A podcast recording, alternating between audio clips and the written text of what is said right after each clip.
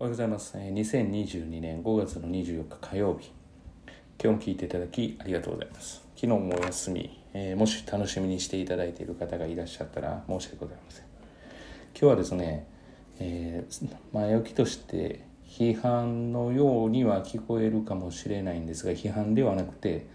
どううまく、利用するのかということのちょっと話をしたいと思います。えー決して悪いというわけではなくて使い方によっては使い方っていうのもちょっと失礼なんですけれども活用方法によっては一緒ですね。活用方法によってはいいんだけれども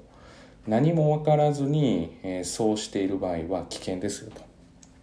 えーいう言った内容です、えーそれですね。えっとまあ世の中多分おそらく、え日本にもかなり多いえかなり通われている何々式といったところですね。そこに関してのちょっと話をさせてもらいます、えー私の身近に、えー、とその〇〇式ですね。もう多分お分かりだと思うんですけど通われててよかったっていう方は数多くいますのであの全部もう一度前置きしておきますけど批判をして全部を批判しているわけではなくてあの実際ですねその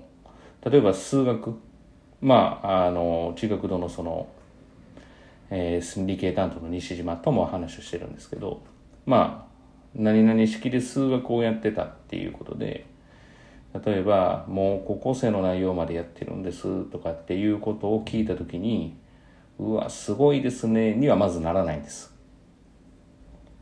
私たちは。だからああそうなんですねっていうことなんですよね。っていうのは結局、えーその高校1年生までやってる内容でそこまできっちりできてることはまず数式に限るっていうことなので、まあ、例えば図形とかその他の問題どうなんだっていうこととそこまでは言ってるんだけれども、えー身についていないという人も中にはいると。だから、えー実はそれであの点数が取れてるっていうかうまく活用できてる人はいいんですけれどもうまく活用できていない場合はドツボにはまってしまうつまり進んでてできていると思っていたはずがそうじゃなかったっていうことがあり得ると。まあただ例えば国語に関しては文章を読むっていうことをするので、まあ、その点で言うと読書をしないっていう方には非常にいいんじゃないかなと私は思います。まあ、英語もそこまでかなと別にそういいも悪いもなくていい方にまあ傾くんじゃないかなと思ってるんですけどこと算数数学に関してはえー、まあそうですね、まあ、どんな弊害があるかって、まあ、簡単に言います、えー簡単に言うと、えー思考しない、えー自分で考えないお子さんは、えー例えばかけてダメだったらもう何も考えずに割って出す。例えば回答を出すと。で割って回答を出すから、まあ、つまりは何かというと,、えー、と何も考えてないからかけてブーと言われた計算の式がダメだったら割り算にしたらどうだろうと。でそれが無理だったら次足し算なんですね。で次引き算なんですね。っていう思考をするのでまあ結局、まあ、なんとなく外見だけやってたらいいんでしょっていうふうになると。でこれが癖づくとあのもう癖になるので、えー染みついてしまうんですよね。だからもういくら指摘しても治らない。それだったらフリーな状態全く何もない状態から要は指導する方が私たちは楽だっていう方な話をしてるんです。だからちゃんと目的を持って考えられるとか、まあ、例えば、えー数式の分野だけしっかり伸ばしたいと。しかもそれはある程度考えるってことが身についているっていうことであれば付加価値としてはいいんですけれども何もないまっさらな状態で、えー例えばどちらかというと勉強が苦手なタイプ。のお子さんはあまり進めてないというかどうですかってもし言われたらあまり進めないと。むしろちゃんと教えてくれる一つ一つを、ね、体系立てて、え教えてくれるっていう子に、まあ、向いているのかなっていうふうには思います。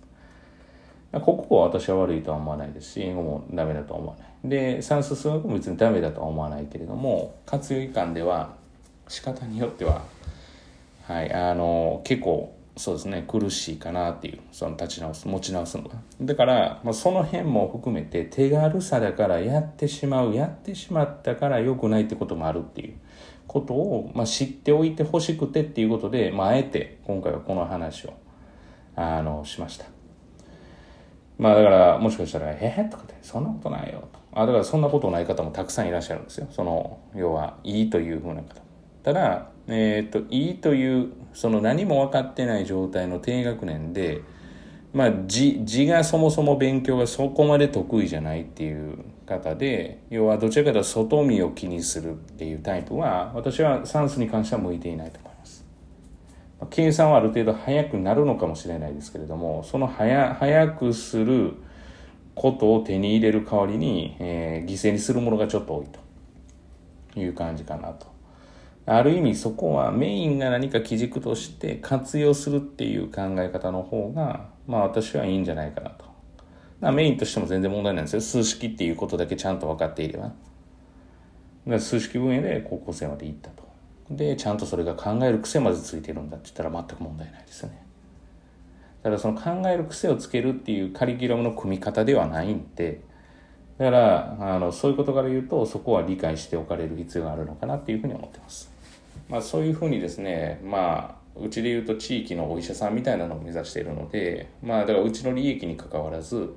やっぱりいろんな方にですね、正しい要は選択をしていただきたいなと思いながら、えー、塾を運営していますから、えー、悩み相談も当然受け付けております。意外にこう忙しいと思われてるんですけども、昼間の時間帯とかは、えー、結構時間がありますから、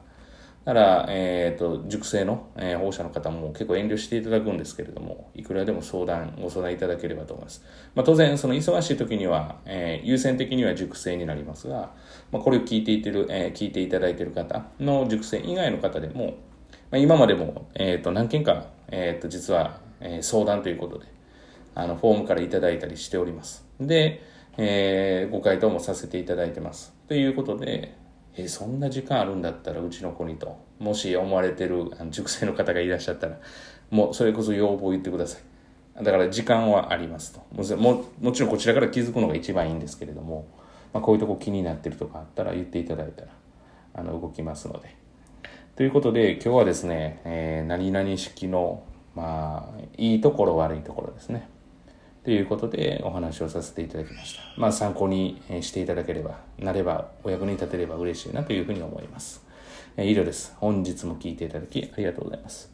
えー、もしですね、あの、今後もちょっと聞かれたいということとかがあれば、えっ、ー、と、フォローをしていただけると、まあ、各ポッドキャストでフォローしていただけると嬉しいですし、かつ何かしら、あの、Google フォームが各説明の中にありますから、そこで、あの、別に名前を書かなくても、返信が、えもし欲しいという方は、当然ながら、あの、メールアドレスはいりますが、それ以外であったらメールだけのやり取りもできますので、リアクションしていただけると非常にやりがいもありますから、ぜひぜひ、あの、何かお問い合わせプラス、お問い合わせというのはその相談ですね。相談とかしていただ、アクションしていただければ、リアクションしていただければ嬉しいと思います。では、以上です。皆様にとっていい一日となることを願いまして、また次回お会いしましょう。